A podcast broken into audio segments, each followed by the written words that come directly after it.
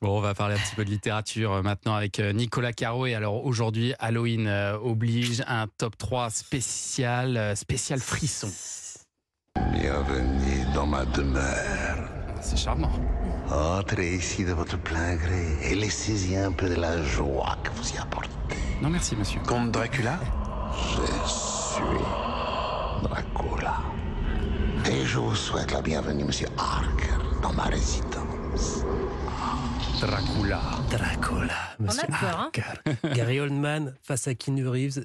C'est magnifique. C'est le film de Coppola, Dracula, qui est incroyablement fidèle au roman. Si vous lisez le roman, vous aurez l'impression de voir exactement les mêmes images que le film, sauf que le roman est bien plus profond, bien plus large. Il embrasse beaucoup plus de sujets.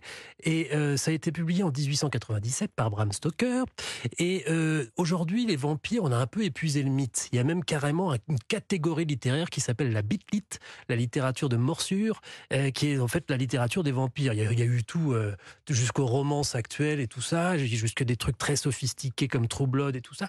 Mais à l'époque, c'était vraiment pas du tout connu comme mythe. Il y Mm. avait eu quelques textes de fiction sur les vampires, mais très très peu. Et Bram Stoker, en fait, a cherché dans toutes les légendes d'Europe de l'Est, notamment grâce à un livre, un livre d'un dominicain, un bénédictin qui s'appelait Dom Augustin Calmet, qui au XVIIe siècle avait fait des recherches sur les vampires pour voir si oui ou non ça existait, pour mettre ça en phase avec le, le- le dogme de l'Église. Et donc, euh, il y a effectivement tout un tas de légendes de vampires euh, en Europe de l'Est, en Roumanie, en Transylvanie en particulier, où effectivement on déterrait des morts pour leur planter un pieu dans le cœur parce qu'on était persuadé qu'ils sortaient pour contaminer tout le monde. Et c'était une explication des épidémies de l'époque. Et Mm. Bram Stoker s'empare de ça.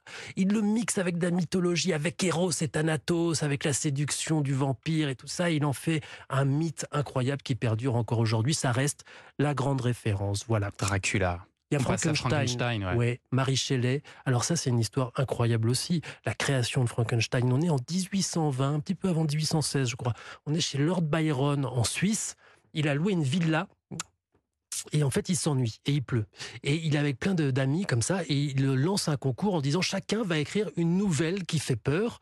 Et donc, il y a notamment un type qui s'appelle Polidori, qui, va, qui est son secrétaire, qui va écrire une nouvelle sur un vampire. Ça sera la vraie première histoire de fiction de vampire, bien avant Bram Stoker, justement, je raccroche. Et puis, il y a, il y a Marie Shelley qui est là avec son poète de Marie, Percy Shelley, qui est beaucoup, beaucoup plus connu qu'elle à l'époque. Elle l'a complètement effacé, mais elle était avec lui, elle le suivait, quoi. Et puis, elle a écrit cette nouvelle en s'inspirant des expériences de Galvani, Luigi Galvani, qui à l'époque prenait des, des grenouilles mortes et balançait un peu de courant électrique dedans. Il voyait que les muscles bougeaient, donc il se disait que l'électricité peut-être pouvait redonner la vie. Et donc Marie Shelley invente cette histoire d'un type, euh, donc le docteur Frankenstein. hein, c'est le docteur, le Frankenstein. C'est Ouais. pas la, c'est pas la créature. Ouais, ouais. Il prend des morceaux de cadavres, il les assemble et puis avec la foudre, il fait passer un courant électrique et la, créature prend vie.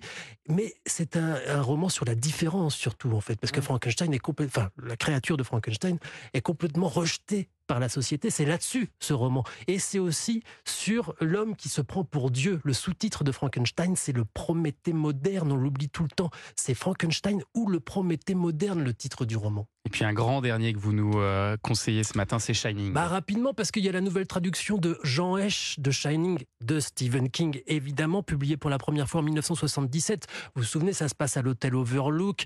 Euh, Il y a Jack Torrance qui est là avec sa petite famille, Danny et Wendy. Danny, il a un don. Il a un don qui s'appelle le Shining et ça lui permet de voir des esprits. C'est pas terrible comme don.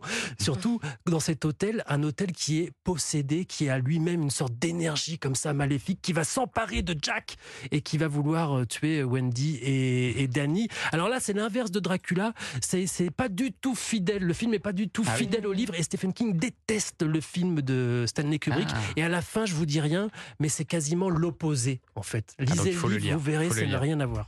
Frankenstein, Dracula et Shining, c'est le top 3 spécial frisson de Nicolas Caro ce matin. Merci Nicolas et on vous retrouve la semaine prochaine.